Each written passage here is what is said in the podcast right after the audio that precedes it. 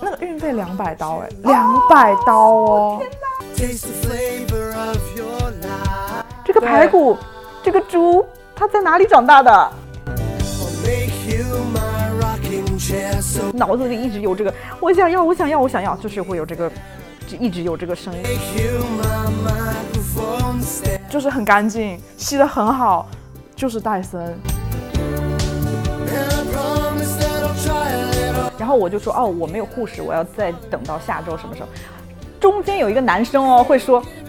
嘿，李阳，你这消费能力不行啊，你连个护士都没有。我愿意去支付这样的品牌溢价，但是你要去认清楚你在支付的东西是品牌溢价的。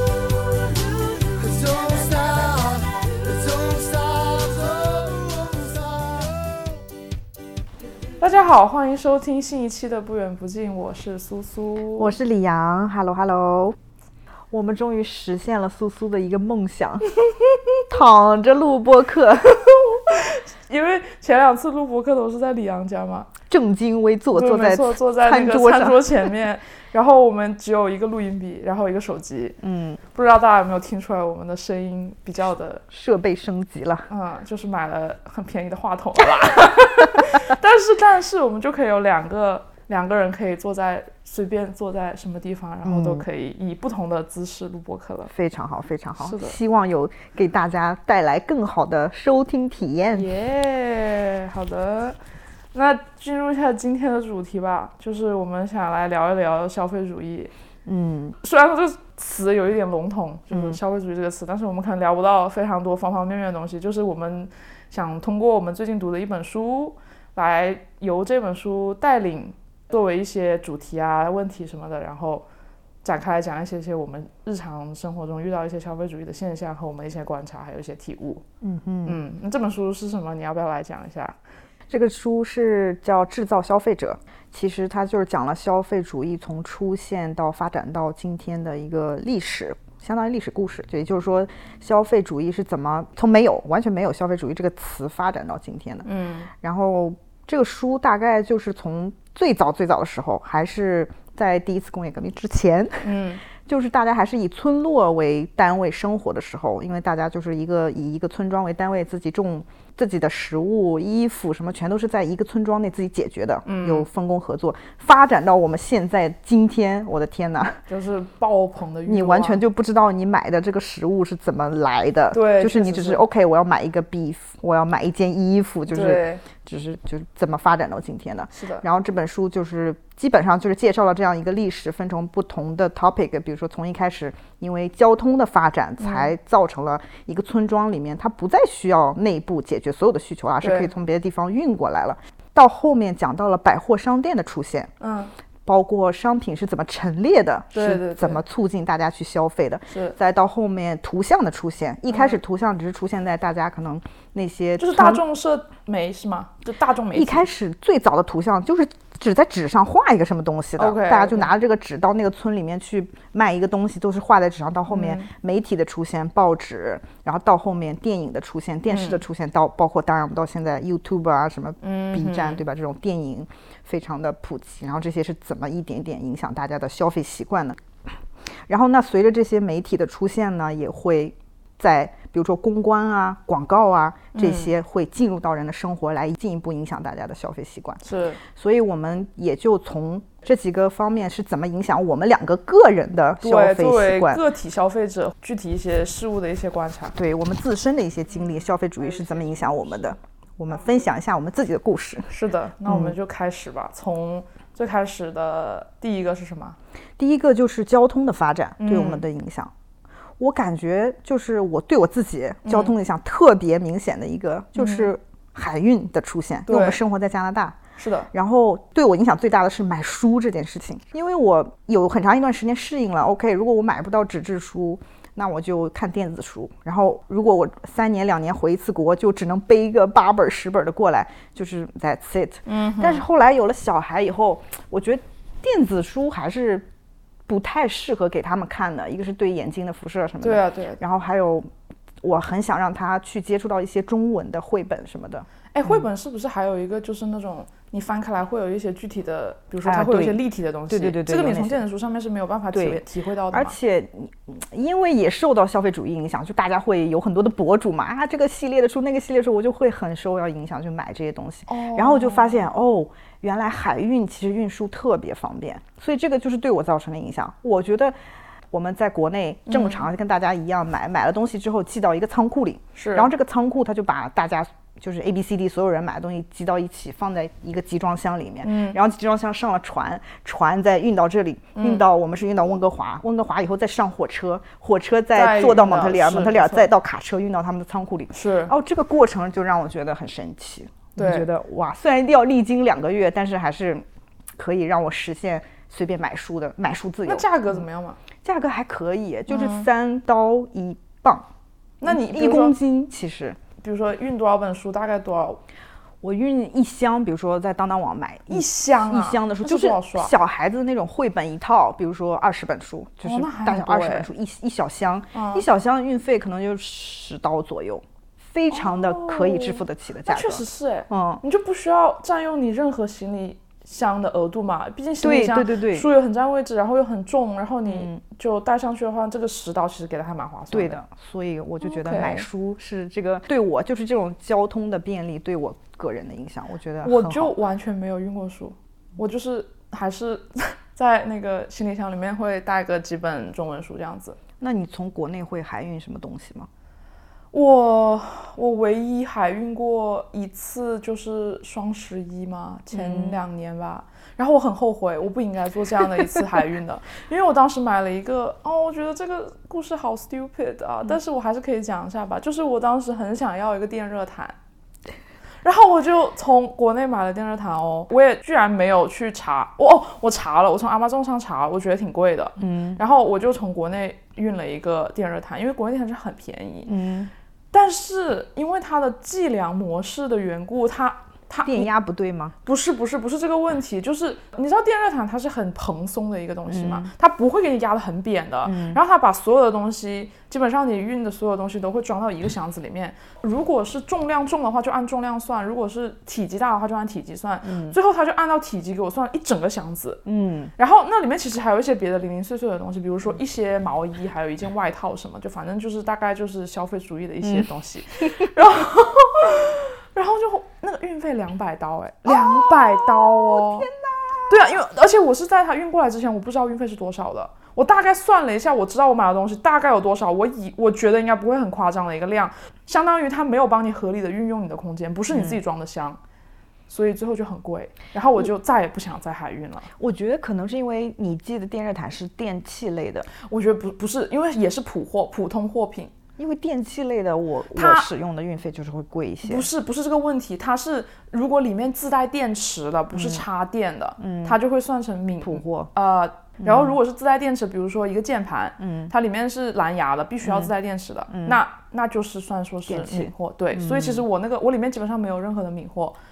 那是很大一个箱子吗？还可以，但是里面装的东西实际上真的不多，它就是它没有帮你合理的安排，然后你因为但是你必须要依赖于它嘛，除非就是说你把所有东西运到你自己家，让你家里人帮你打包好，再运给一个第三方的这种帮你转运的这种公司，所以导致就是我对海运的印象非常差，然后我也没有非常需要。这些东西，而且我就买了那一次之后，我就觉得这件事情就是不要再跟我有任何的关系了，受伤了。嗯，有一点受伤，我海运还蛮长时间的，从嗯最早也是有一个网红他接的那个广告推荐的，就是他那个服务特别好，就是他寄到了以后，他会帮你全部打开拍照的。是会把，但是就很贵，是的，啊那个很贵。后来我那个没用多久，就用到这里的那种海运，就是不拆箱，你到这里才知道多少钱呢。一嗯直发展到现在，我用的这家海运，就是你看海运的服务也因为市场的需求在迭代。现在的海运就很好，你就是寄到那儿，他立马会告诉你这个东西多少钱，你还可以选择退掉它。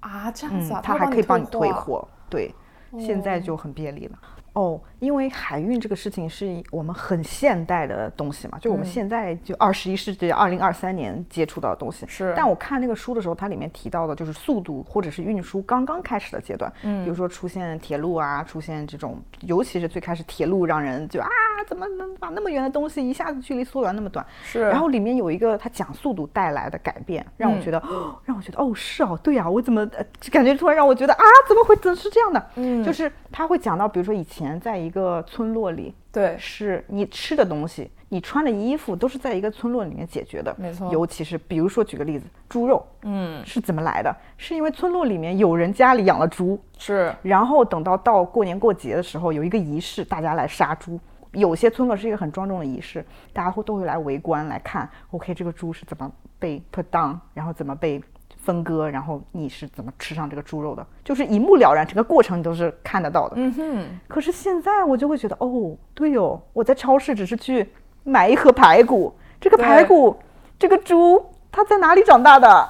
这个排骨是它的其中四分之一的肋骨吗？还是有没有一些地方他会告诉你这是哪里生产的？比如说他会写，比如说这是美国什么什么，或者是澳洲什么什么我觉得我们这里的那个包装上好像没有写呀，就突然让我产生了好奇。对哦，我这个排骨是怎么来的？它是怎么在养殖场，然后再去了屠宰场，然后再去了冷肉品加工厂，然后再通过什么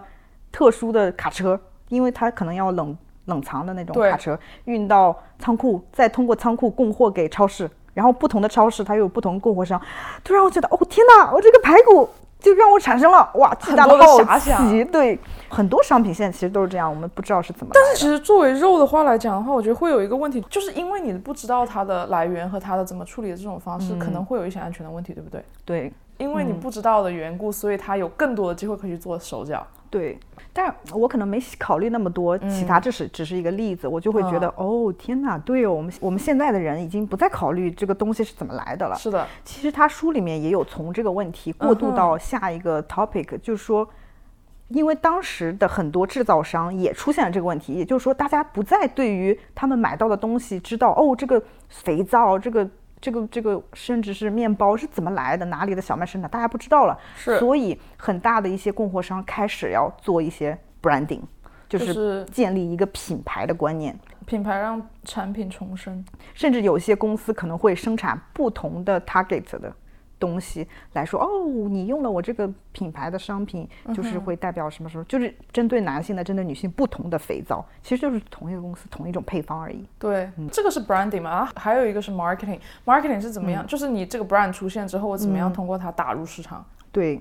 就发展到我们现在今天，就出现了品牌的商品的符号价值，也就是说，你不再是为了这个商品的本身去买一个东西了，而是为了这个商品的品牌带给你的身份地位而去买这个东西。因为一开始是因为物品不知道是什么，所以需要建立一个品牌嘛。那现在就会反过来了，因为这个品牌它带来了某一些物品，我想要追求的是这个品牌，而不是物品本身了。那李阳有没有一些嗯追求品牌或符号价值哦，天哪！的一些例子？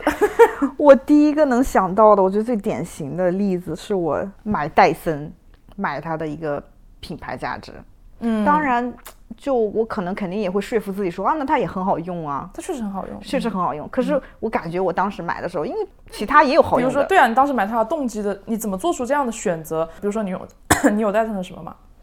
我当时我我是怎么受消费主义影响？就是为什么我买戴森的啊、吹风机，嗯。不是说因为说啊我我根据这个物品本身说啊我试了好几个吹风机，我去试了，哎我觉得这个就是吹得很快，吹得很，我是没有实验过的 OK 而是通过大家口口相传，哦广告、YouTube 啊各种网红给你给你推荐说这个很好，然后我就脑子里一直有这个我想要我想要我想要，就是会有这个。就一直有这个声音，可是它又很贵，就是至少比平均的它都算是最贵的吧？吹风对机来讲，一个很贵，然后可是我又想要想要，就一直有那个种子，但是一直就没有机会说让我觉得就是因为 OK，我就我也不是、就是你没有办法说服你自己，现在我就得买。对，或者我在想啊，等我什么时候经济情况更好一些，或者等我 maybe 什么机会我发了一笔小财我要去买，所以就一直在我的愿愿望清单上，嗯哼，直到有一次我。就是我当时我刚生完小孩那会儿还蛮，其实有一点产后抑郁，对，然后我就有一次就一个很小的契机，我就 panic attack。当时我记得很清楚，我和当时前夫还在，嗯我们嗯就坐在餐桌上吃饭，啊，然后不知道因为什么事情，就是有一个小的争执，嗯，然后他就拍了一下桌子 OK 他有点生气，拍了一下桌子，对，然后这个行为整个就好像一个火柴点燃了我，然后我就整个不知道摔了个什么东西，然后我就开始爆哭，然后我整个人就瘫在了地上，瘫在地上一直哭，然后哭是因为因为我们我和我前夫在吵架，一个一很我现在都不记得鸡毛蒜皮的事情，但我通过这个事情，我哭到大概哭了半小时以后，我说出来一句话，让我自己觉得，我说我没有爸爸了。What？因为当时我爸妈离婚了，我爸做了就是让人觉得很很难接受的事情，在我看来就是我失去他了，或者我失去了我曾经有的对我爸的那个崇拜，那个整个他的那个高楼大厦就整个形象坍塌了一样。但是这个是在那个事情发生了三四个月以后的事情所以就是那件事情对我来说已经过去很久了，可是可能他就一直有一个种子在我的心里。我经历了那个身体上的崩溃之后，又引发出来了我心底觉得，我就不知道为什么会说出来一句“我没有爸爸了”这句话，然后之后我又持续哭了大概两个小时。What？然后在那个我冷静下来之后，我就在想，啊，我实在是太太难过了，我需要给自己一点什么好的东西、奖励一下，或者是安慰一下我自己。对我想到的第一件事情就是我要去买一个戴森吹风机。哦，哇哦，好神奇。这是我买戴森吹风机的，就是当下让我做决定的一个背景。嗯，所以我就是为了它的一个符号价值，因为它又这个数好用，那个数好用，我并不知道它因为这个对你来。说不是一个理性的决定啊，是就是你不是说因为它真的什么什么 function 什么什么东西对你来说很好，所以你决定要买它，你只是当时觉得说天哪，我真的好难受，然后我非常需要一个，就是真的消费主义，真的就是。我需要买一个东西，然后我要购物，然后我要买一个我很想要的，但是我买买不起，或者是怎么样，然后 OK，这就是我对我自己好的一个表现了。是，的，嗯，非常消费主义。然后你就买了戴森吹风机。嗯。然后关于戴森还有一个很体现它符号价值的一件哦事情，是。是我大概去年就是我妈在的期间，嗯。然后我有邀请我的两个在公司的白人同事，就啊关系比较好的两个同事到家里来吃午嗯饭，我妈就做了饭，然后我邀请他们到家里来吃，然后他们上厕所的时候看到了我的戴森吸尘器，对。然后他们两个可能年龄比较小一点，二十出头的样子，，OK，然后就会说：“嘿，你有一个戴森的吸尘器哎。”嗯，其实对我来说，我现在已经觉得。嗯，没什么了，就是我已经过了那个阶段了。我会觉得，哦哦，是啊，我很多年前买的。戴森当时是是在吹风机之后又我吸尘器是先买的，因为吸尘器我感觉不太消费主义，是因为我先买了一个便宜的吸尘器，就是那哦种有线的，我买了一个确实不太好用，然后又买了一个无线的，就是两三百这个区块就是这个是理性消费，这个是真的理性，我实验过别的吸尘器，真的就是吸力没有那么强，清理起来又没有很方便。然后我去买戴森吸尘器，嗯但是当时很很奇妙的是，那个戴森吸尘器因为要好像七八百块钱，对啊我竟然也是分期买的哦，我是买不起的，啊，我是分期的哦，就是要十二个月付清的那哎，那我觉得你这个其实还是有一点消费主义的，哦。OK，你先你先讲完，一半一半对吧你先讲完那个白人故事，我也来，我白人小姑娘的故事，我也可以来分享一下。然后你接着说。他们就是会啊，你有吸尘器，我就对我现在来说，我觉得没什么，我就哦，对哦，我我很多年前买，已经用了好多年了。对然后他们就紧接着问我，哦，那你有一个戴森的吹风机吗？也有，哦我就说嗯有，但是我就我想说哦，其实背后有很多故事啊，但是我就啊只是很平淡说就有，所以但是我对我来说，我就觉得戴森这个品牌就真的在二十出头的小姑娘那里还是一个至少这两个二十出头的小姑娘的，还是一个值对啊，嗯嗯，所以这是我觉得戴森为什么一下 pop up 在我的脑海里的一个概念。帅 OK，我我就没有哎、嗯因为我当时买戴森吹风不是什么戴森，我没有戴森吹风机 OK，但是我有一个戴森的吸尘器，嗯我是在黑五的时候，呃，当时应该是减了两百哦，五九九减到三九九，我就购物了。那不错，对，而且我是当时我在有戴森之前，我只有簸箕，就是烧着。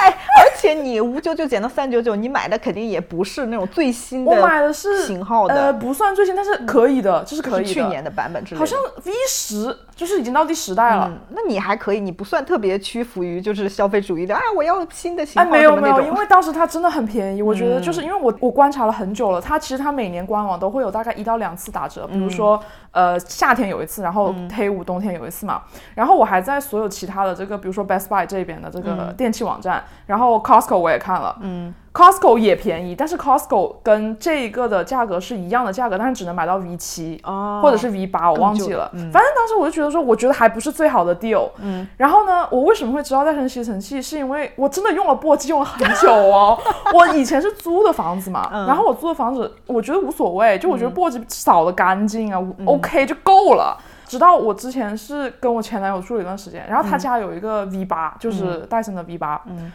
哇！我那时候才知道，原来吸尘器这么好用。嗯，那是我第一次接触到吸尘器哦，我没有接触过什么有线的吸尘器，然后什么乱七八糟的。嗯，我的第一次用吸尘器，在一个硕大的房子里面可以到处的走，而且还就是很干净，吸的很好，就是戴森。然后当时我是觉得，哇，这个东西真的很好用。就后来我搬到我自己的新房子之后，我就说我也需要一个这样的一个东西，然后我就一直在等它。降价，然后我就从夏天开始看，从官网看一直看它那个打折，然后我觉得那个还是很贵，然后直到黑五，嗯，三九九，我说我要我要买了，我就我就买了。哇，你太理性了，我我从来不会延迟消费，对我来说其实不是一个问题，我我可以不用，嗯，但是因为我有我有东西可以用嘛，我有个簸箕，簸箕，我有个扫帚，OK，it's enough。而且想象一下，你是非常爱干净的人，我是非常爱干净，你也可以。但是我之前就很困扰啊，因为我之前每次扫完地，我就会还是会飞吗？就是扫不干净，我需要再拖一次地。然后我以前是用那这个呃，就是水桶拖，就是你拿拖把里面装了水，然后你要把水挤干的那种拖把，再拖一遍就干净了。所以这个对我来说没有什么太大的问题，但是是很麻烦嘛。但是我就发现有再生之后，那个。哇！当时我新买的戴森，我把我家里面吸了一遍之后，我那个戴我就吸了一次，我家所有一次的那一个量，它就全部满了，就是一次它那个灰尘的量就已经到了我要扫掉了。嗯，就是那个我们家的这么的脏。嗯，所以我那时候就哇，这个东西真的很好。嗯，我觉得可以提的一点是因为，我觉得其实还是可能是因为我们这边的品牌选择没有说像国内这么多。对，而且戴森其实作为一个。功能性比较强大的一个吸尘器来讲的话，在这边还是没有什么太多替代产品。嗯，我觉得这是一个很大的大家会选择戴森的一个原因嘛。对。然后其他其实还想再提其他一两个品牌吧，就是嗯，我们的加拿大本土两个很很 famous 的品牌，一个是 Lululemon，还有一个始祖鸟，还有 Canada Goose。哦呀，True，Canada Goose 也是。对对对对对。嗯。比如说这这三个或这两三个品牌，你有没有什么想说的？哦，加拿大 Goose，我当时其实我觉得这个也有一点一半一半。对你既需要它，又想要这个品牌。我当时在餐馆打工哦，哦，所以是用餐馆打工的钱，就是 cash 哦，一点点存存存存到了一千块去买了件加拿大 Goose。那个时候就要一千块了吗？嗯，那时候八九百加税，然后要一千块。我当时我还记得我去买的时候，cash 哦，一千块现金，一千块现金给到那个柜台，可能不是只就是一千块，吧，但就是八九百块钱。哇天哪，天哪！所以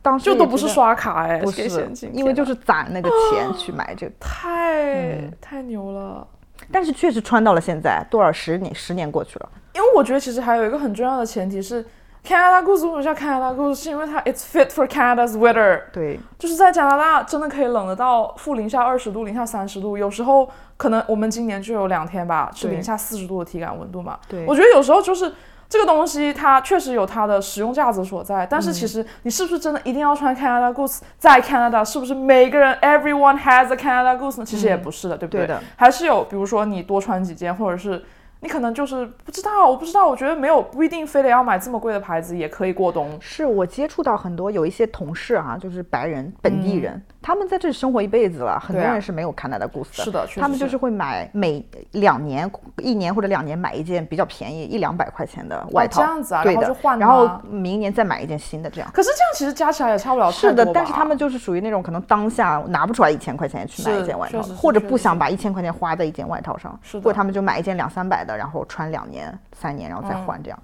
其实我觉得 Lululemon 和始祖鸟对我来说也是也也有一点一半一半吧。嗯。但是我觉得 Lululemon 其实质量真的很好。对。我有一条 Lululemon 的瑜伽裤，就是它最开始的第一条瑜伽裤，黑色那个。当然就是买来，比如说运动和瑜伽穿的。我那个时候还在上预科，哎，我年纪很小。那你因为那个裤子要一百块，哎，是要一百块，要一百块。我当时买了。可是有很多平替，你为什么选了 Lululemon 一百块的裤子，而不是二十块钱的？我之前也有，因为我小时候就有练瑜伽嘛。然后我其实以前穿的也是，比如说淘宝。买的那种瑜伽裤，它的松紧带是真的会松的呀，哦，就是我是穿坏的。对对对，我穿过了大概两三条之后，我就觉得，嗯，我觉得不行，我觉得也可以，但是不太行，因为我那时候就知道 Lululemon 的存在之后，我就去买了一条那个裤子，那条裤子我现在还在穿，嗯，就是这个已经过了 I don't know like 七八年了吧，反正，但是当时它一百块钱我是原价买的，然后我后面又去买 Lululemon 的时候，我就会挑它打折的时候买，一旦一个品牌开始打折之后，它就不得不继续打折，嗯，但是呢，这个东西确实不便宜，嗯，但是确实质量也好，但是你是不是非得要拥有 Lululemon 呢？我觉得也不是的。我觉得 Lululemon 就是我同样的一批同事，就是有两个小姑娘到我家来吃饭，但是这一批小朋友里面呢，还有一些男生女生都是这个年龄，就是，大学刚毕业。对对对，对他们来说，Lululemon 的符号价值还是很大的，哦就是本地的这些小朋友。对啊，因为有一个男生，就是二十六七岁的样子，嗯。他的一个弟弟还是朋友，反正很亲近的一个人，在 Lululemon 工作，哦，所以所以他是可以买到四，四折 Lululemon 的哇，。那很便宜。然后他们他就非常的自豪，他从上到下就是全部都是 Lululemon。男生啊，男生短袖，还有他还有一个那个 Lululemon 经典的那个那个小挎包，小挎包，哎，那个小挎包现在在就是我们身边，在这人手一个，到处都是，人手一个，是的。好夸张啊。然后他们就就是哎，我因为我看到他。偶尔会看到他那个裤子很舒服，我说哎，你这个裤子是不是 Lululemon？他就会有一种非常自豪，是的，是的非常舒服。哦，这个真的是太舒服了啊！我我你知道吗？我从我弟弟那里四折买到的，什么什么。嗯然后会有别人问他，哦，那可以帮我买？他说不行，哦，只有员工可以，而且我和我的弟弟刚好是一个号，所以他才可以帮他买到。哦，原来是所以我就感觉呃对他们来说，他们穿上 Lululemon 还是有一种那他哎那你知道他会有平时有运动或者是做瑜伽这种运动习惯吗？那他倒是有，但是他上班的时候是不需要运动的，可是他全身都是 Lululemon，上班不是应该就是 Lululemon 有那些可能偏哦正式就一点偏的，casual，然后不是运动的，就是对的对的那种很舒服的 OK，我了解他就是整天就穿着，还背一个小包。小包，而且他还有好几个小包，不同颜色的。还有很神奇的是，他们不是大家一起吃 lunch，你都有一个 lunch bag 吗？嗯，他们的他有大概一百个 Lululemon 的袋子，是不是那个塑料那个就塑料袋啊，不是塑料袋，它是一个环保袋的模式，环保袋就是但是它是一个 lunch bag 的一个 size。对的，哟，我跟你说，这个太搞笑了。我之前去 Lululemon 买东西嘛，我同事跟我一起，他就会问，我也想要一个这个袋子，我就会跟那个人说，哎，Can I have an extra bag？然后就给他拿来装东西嘛。嗯，我觉得 OK 吧，反正我都在这里消费了，你再给多我一个袋子喽，就是也没什么。但是我就觉得这个袋子对他们来说也是一个符号价值，对就是它有真的，因为它袋子非常新。对我来说，如果是同一个袋子的话，你就用很久可是它就有不同的花色的，上面有加拿大枫叶的、黑白的，然后条纹的，哇，它有不同，我就一百个可能夸张，但它十个绝对是有的，哇哦，我以前会拿它来装饭，是因为它真的是一个 lunch bag，就是 size 非常合适。真的就是我的饭盒放进去非常合适，就这样就放在这里。OK，可以，我觉得可以啊。它作为一个 practicality，就是很实用的一个东西嘛。包括去，如果你去健身房拿个换的衣服什么的，也是嗯很确实很合适。其实我觉得对于我个人来说，虽然我在用这些品牌，然后我，但是我不我不能同意别人说我是消费主义，因为我是真的觉得说我是在对比他们。跟比如说其他还有一些做瑜伽品牌的本地的，还有 Aricha 也做吧，他们有一个运动线的，价格没有差很多的，就是尤其是 Lululemon 打折之后，跟他们的原价的产品差不了太多、太多的钱，而且比如说你买个三四条裤子，我觉得足够了。是的，你比如说两条短裤，两条长裤，你运动就这么多了嘛，你还要怎么样？我只有两条，啊对啊一条 Lululemon 的，一条 Aricia，对吧？那就是 差不足够差穿了。不多就是这样嘛。它很贵吗？它确实不便宜，但是它能用很久，我觉得也是一个呃，也是一个好的一个一个事情吧。嗯，是的，哎，哎另外一个最近很火热的品牌始祖鸟也是一样的一一个东西吧。嗯，嗯，我没有拥有一件没有始始祖鸟太贵了，对，但是我我真的很爱 始祖鸟，而且我不是一个运动人士。始祖鸟可能真的有一点消费主义的这个，我觉得始祖鸟是我认为这几个品牌里面最消费主义的一个吧。因为它可以替代的品牌比较多，确实很多，而且其实价格相差真的很大。因为我最近需要去购置一些户外的这种用品啊，比如说衣服，或者是登山的帽子，还有一些防风防雨的这个夹克。我是真的选择了始祖鸟，是因为我觉得它是里面最好看的。嗯，因为我试过别的，没有什么太大区别。Gore-Tex 嘛，Gore-Tex 就是防雨的这个嗯材材质质而已，嗯它在很多品牌上都可以用。是的我也试了别的品牌，我觉得没有区别，但是我确实必须要承认，始祖鸟比别的品牌好看。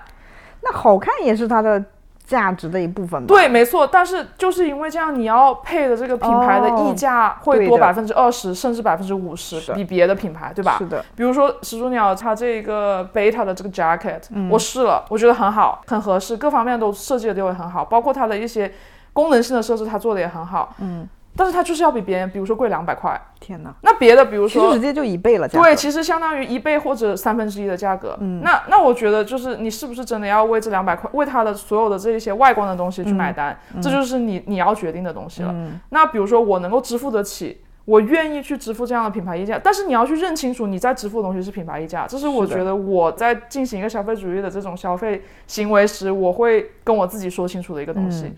那如果我能够接受这个东西，它丑一点就丑一点咯，它如果功能性够了就够了的话，那我可能就不会去买始祖鸟了。嗯，那谁叫我是个颜狗呢？那我觉得有这种自我认知就已经足够了呀。你知道你在做这件事情，而且你是 OK 的。而且我是绝对不会在我在学生时代的时候去买这种东西的。我是不可能在我还没有赚钱能力的时候去买一个五百块钱或六百块加币的一个防风防雨的这个夹克的，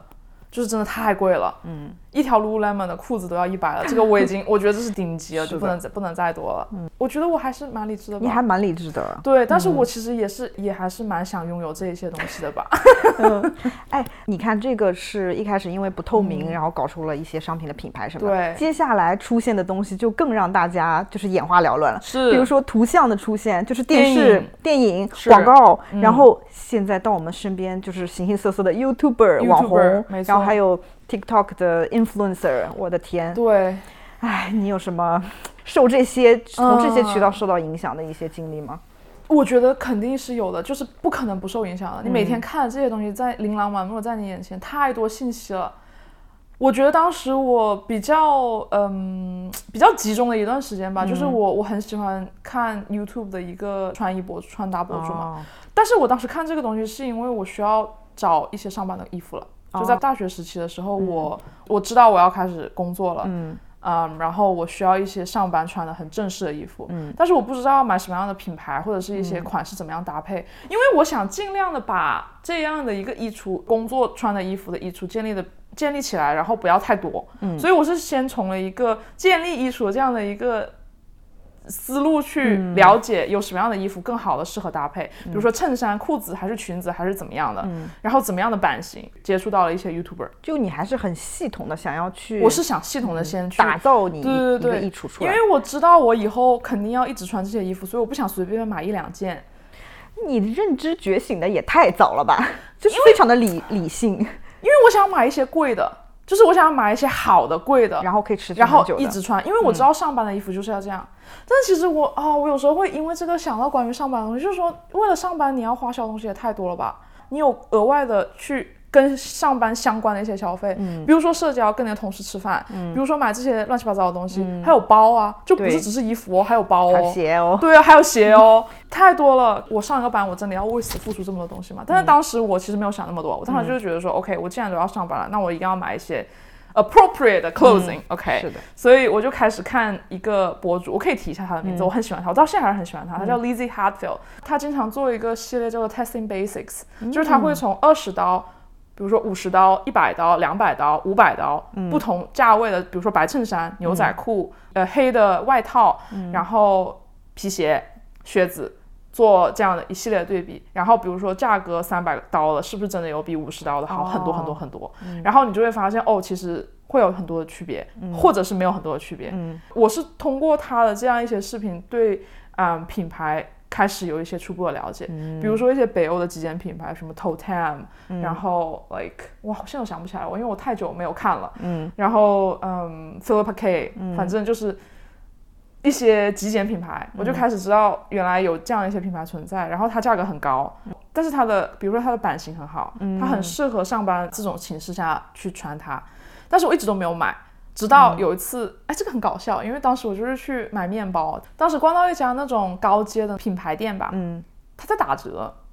它在打两二折到四折还是六折，反正就很低的折扣。嗯看到了买手店里面我之前看到过那些品牌，嗯，然后就以比较便宜的价格买到了不少件这样的衣服，那很。然后之后我就再也没买过了。Actually，还买过另外一次，也是打折。我是在 Instagram 上面去搜这些牌子的时候，我就搜到了我们本地的有一个做那种 B to B 的一个 Instagram 的账号，相当于他去把品牌这一边接手过来，然后卖他接手过来这些衣服给另外一些商店，嗯他是做这样的一个业务的。嗯然后呢，他就需要去给他卖的那些 business 有一些成衣的这种。他会有一些 sample，他需要去给他们展现出来，所以他需要先购一批 sample。OK，但这些 sample 每一个季度它需要变嘛，嗯。然后他每个季度就会把这个 sample 以打折的形式卖给我们这些消费者，哦，然后相当于就是说我可以又以一个比如说五折或者更低的折扣去买它展现给他的那些 business 的这些 sample 的价格，就 sample sales basically 就是。也在这里买过几次，比如说上班的衣服，嗯，都是这些我很喜欢的品牌，但是我买不起的品牌，那很神奇。嗯嗯，所以我大概就是这样子买了个十件以内吧，嗯。然后就我就停止了，因为我觉得够了。我觉得这很神奇，嗯就是比如说，如果我不理我不懂这些品牌的话，对对对我不知道完全不知道这品牌存在的话，你让我即使走进这家店里，看到它还是一个很高的价格，OK，我看到原价是多少多少钱，现在打折，对我来说它还是贵的。它还是贵的，是没错，没错。所以你还是要建立在你对这个品牌有认知的基础上，你才发现是说你哦，现在是一个 good price。是嗯你首首先它是一个 good price，其实就是说这个 good price 对你来说是一个需要的东西。嗯，比如说有些东西就是虽然它打折，但是你如果不需要的话，就你不消费立省一百啊，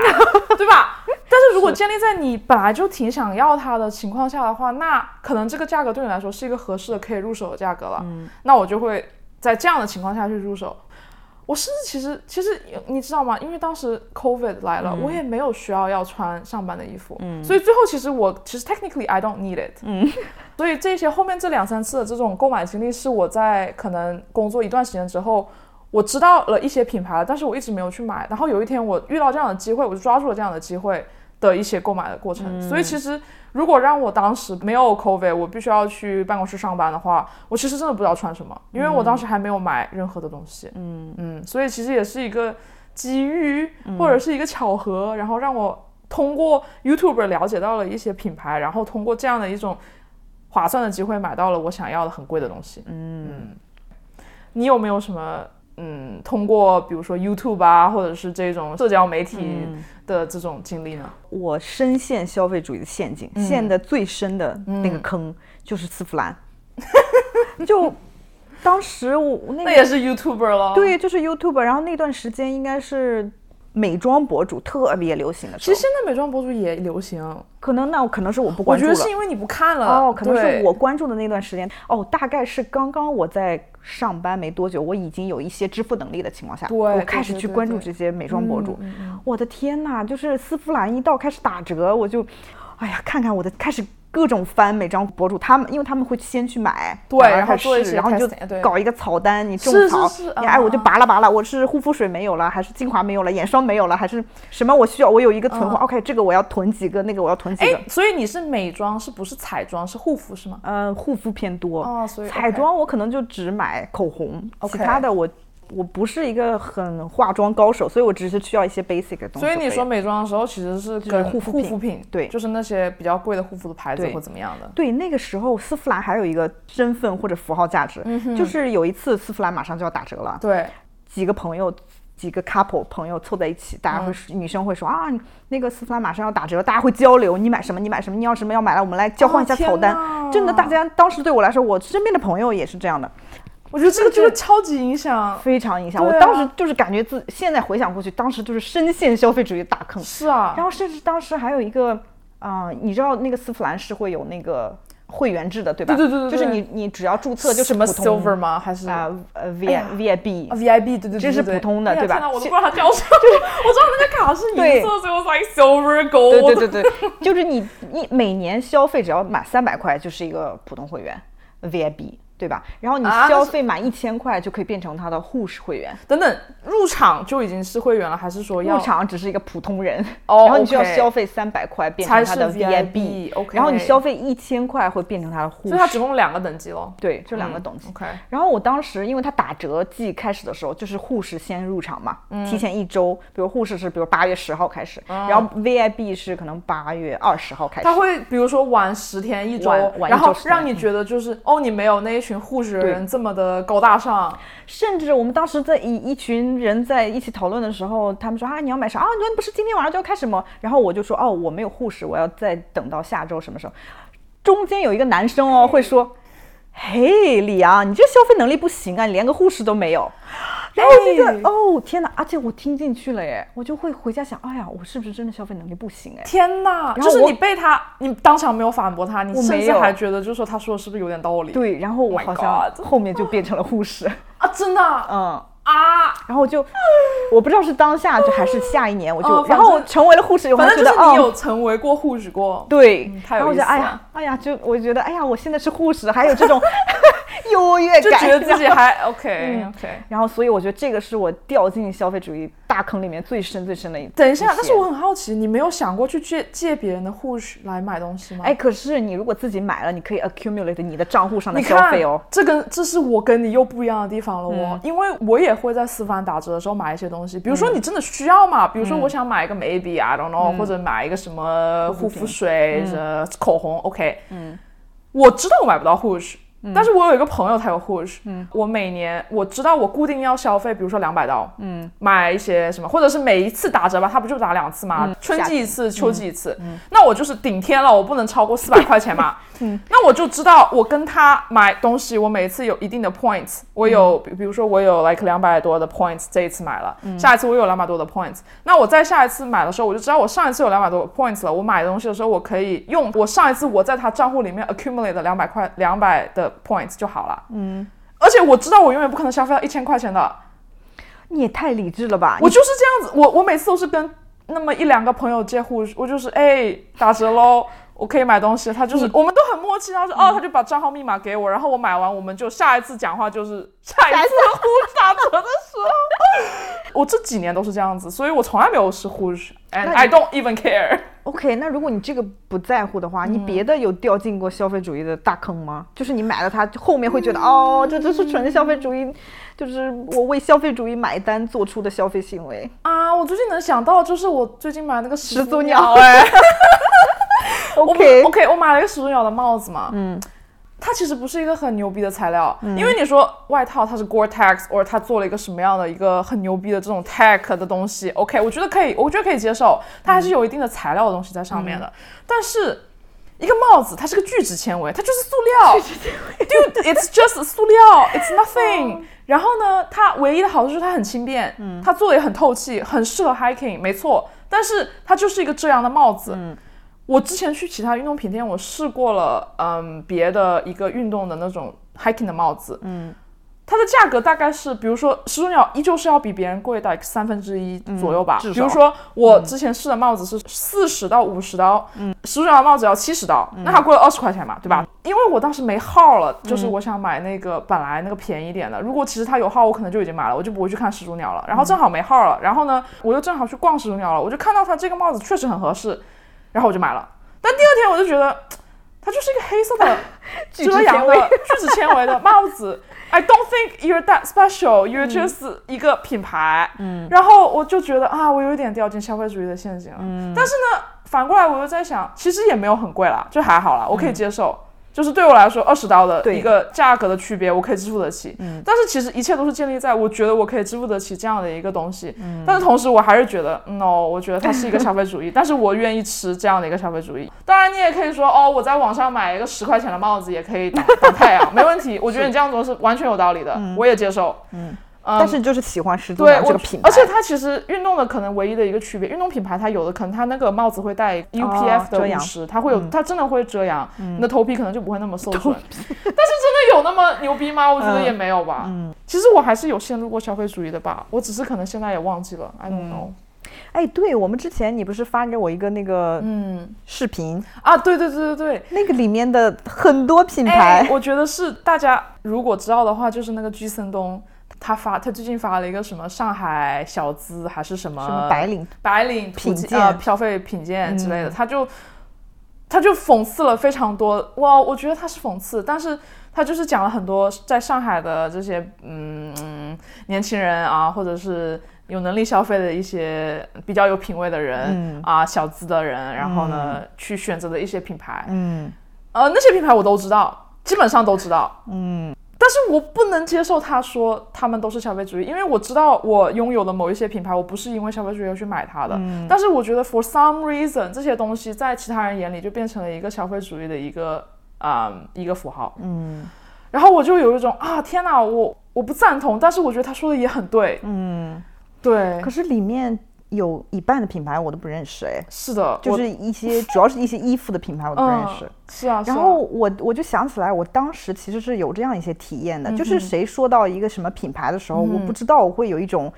耻感，就是我说啊，我怎么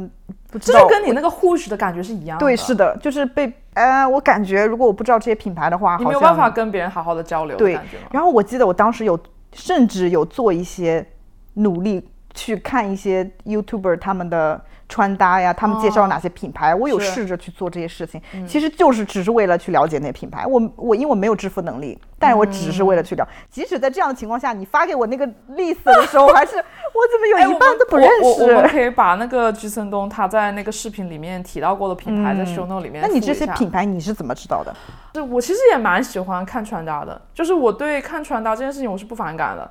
比如说我不会，我不怎么去看美妆视频，但是我会看穿搭视频，我会很好奇，比如说怎么样搭会更好看，就是这个东西我本身是感兴趣的。我也愿意 dress well，就是我觉得这个是对我来说是一个兴趣爱好，所以我自然也会了解很多。它里面那些品牌，其实我没有特地去了解，我就是有时候看到我就知道了。那比如说有一个我不能理解的，OK，它里面就是那个 Free Tag 吧，就是一个环保材料做的背包，就是我觉得没有必要，什么没有必要？太贵就是了吗？我觉得没有很好看，First of all。然后我也觉得不知道为什么这么的火爆，嗯，我个人没有很喜欢，但是我还是知道这个牌子，我知道骑单车的人喜欢背这个牌子，哦，嗯我其实知道的就是仅此知道而已，不代表我都拥有它们。嗯嗯，Yeah。哎，那你有被一些广告影响到吗？去做一些消费？广告你有没有吗？我没有，哎，我觉得肯定有，但我没有印象特别深刻的。嗯我只是在这个书里有一个，我看书的时候有一个很深刻的感受，我想分享一下。你想分享就是书里面，我不确定他是不是书里提到了，还是我之前看到一个纪录片里面提到的。嗯也就是说，吸烟这个事情，在最早出现香烟的这个时代，就美国二十世纪早早期的时候，对对，他们其实是有在 promote 这件事情的，就是为了促进香烟的销售，是。甚至为了把女性也拉进来，开始加入吸烟的这个行列，对对对对为了增大消费者群体，去通过一些医生甚至去 promote 说，哦，吸烟是对人身体有好处的。所以最早是这样的，一直到非常多年以后，经过了很多人不懈的努力，才终于把这个事实公布于众，说，哦，OK，吸烟其实是非常有害的。就是说他为了让吸香烟的产量或者是消费，呃，就是这个卖的更好，对他会去通过一些 authority，比如说医生啊，就是去，强调他，就相当于他在撒谎嘛。是的，嗯是的。然后这让我想到了最近几年我了解到的，我接触到嗯的关于素食这件事情。身边有朋友是素食主义，我很嗯好奇，然后他就推荐我看纪录片什么的，我了解到，哦，其实吃。吃肉并不像人们想象的，就是哦，补充蛋白质，要喝牛奶，对然后是非常好的蛋白质来源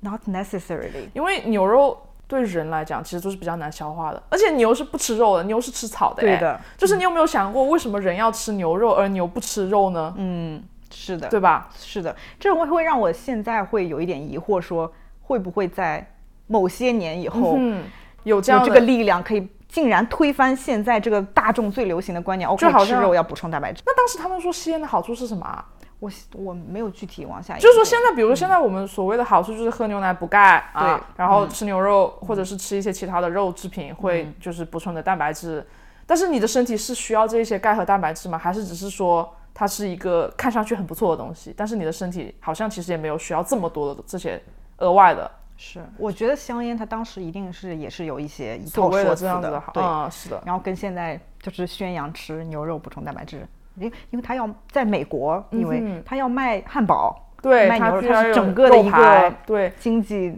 链，所以如果现在整个把这个东西都推翻的话，其实后果是不可想象的。比如说一个畜牧业这样的一个大的产业，就直接可能会因为人不吃肉了，或者说证明这个东西不好的话，那么，这样的产量一定会下降，因为没有人买了。是的，所以这样会影响一个国家的经济的发展，尤其是比如说美国的经济的发展，对吧？所以我觉得很多时候我们是不是也要去回想一下消费主义可能一定程度是因为国家的发展而需要你去做这样的一些买卖或者是 promote 这样的一些东西。但是我觉得也没有其他，比如说，如果现在我们就说不吃肉了，那有没有足够的，就比如说 plant based 的一些东西给我们提供足够多的蛋白质呢？好像我就觉得，OK，如果这个东西不好，那你有没有替代品？对然后来帮助人们确实来补充，就是更好的补充蛋白质呢？好像这个好像没有更成熟，这也所以其实我觉得可能现在还不是一个时候，就是我们、我们的猜想是不是以后几十年会推翻这个东西？对，我觉得我能够想到的关于广告的，就是被 Instagram 上面投放的一些广告吧。哦。因为其实 Instagram 被 Facebook 收购之后，就变得非常多广告了，对吧？啊、你就会现在就是比如说在 Instagram 上面刷个一两个 post、三四个 post，它就会有一个广告的东西出现。然后我当时呃有被影响到吧，是一个呃 Casetify 的那个手机壳，哦，嗯，但是其实呢，我觉得也不完全，因为我只是通过广告的形式知道了 Casetify 这个手机壳的、嗯存在，嗯，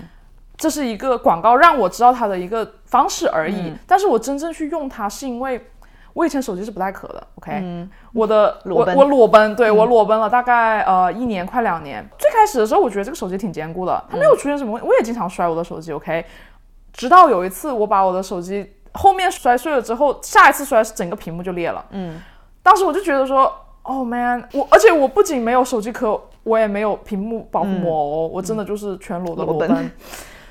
然后当时我就想到了，我当时在 Instagram 上面看到这个 Casetify 的手机壳，哦嗯，我就想说，OK，它是不是真的这么牛？它是不是真的能够把我的手机保护的这么好？嗯，然后我就去在 YouTube 上面看了一系列的那个 drop test，比如说先从你的身高这么高摔下去，然后一楼、二楼做各种的实验，套不同的手机，然后怎么怎么怎么样。嗯，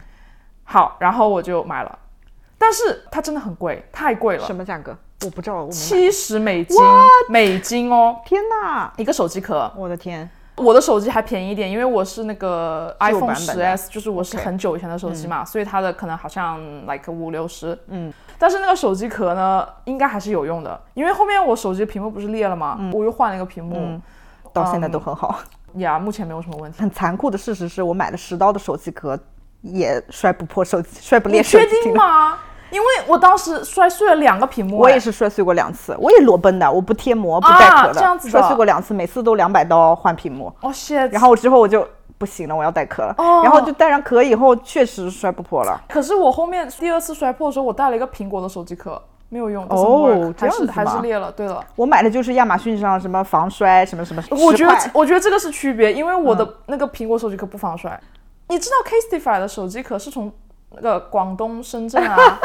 运过来的吗？我看它它那个 shipping 上面都写了哦，深圳 departure，然嗯后进香港海关，然后运到美呃运到加拿大，然后再嗯运运运到你家，就这样子。我觉得其实他很大一部分的钱都是花在了广告。哎，我跟你，因为我刚才没想起来，你现在说嗯 Instagram 你买的这个东西，我想到我在 Instagram 通过广告买了一个东西买啥就是你上次去我家看到放书的那个架子，？I don't know which one。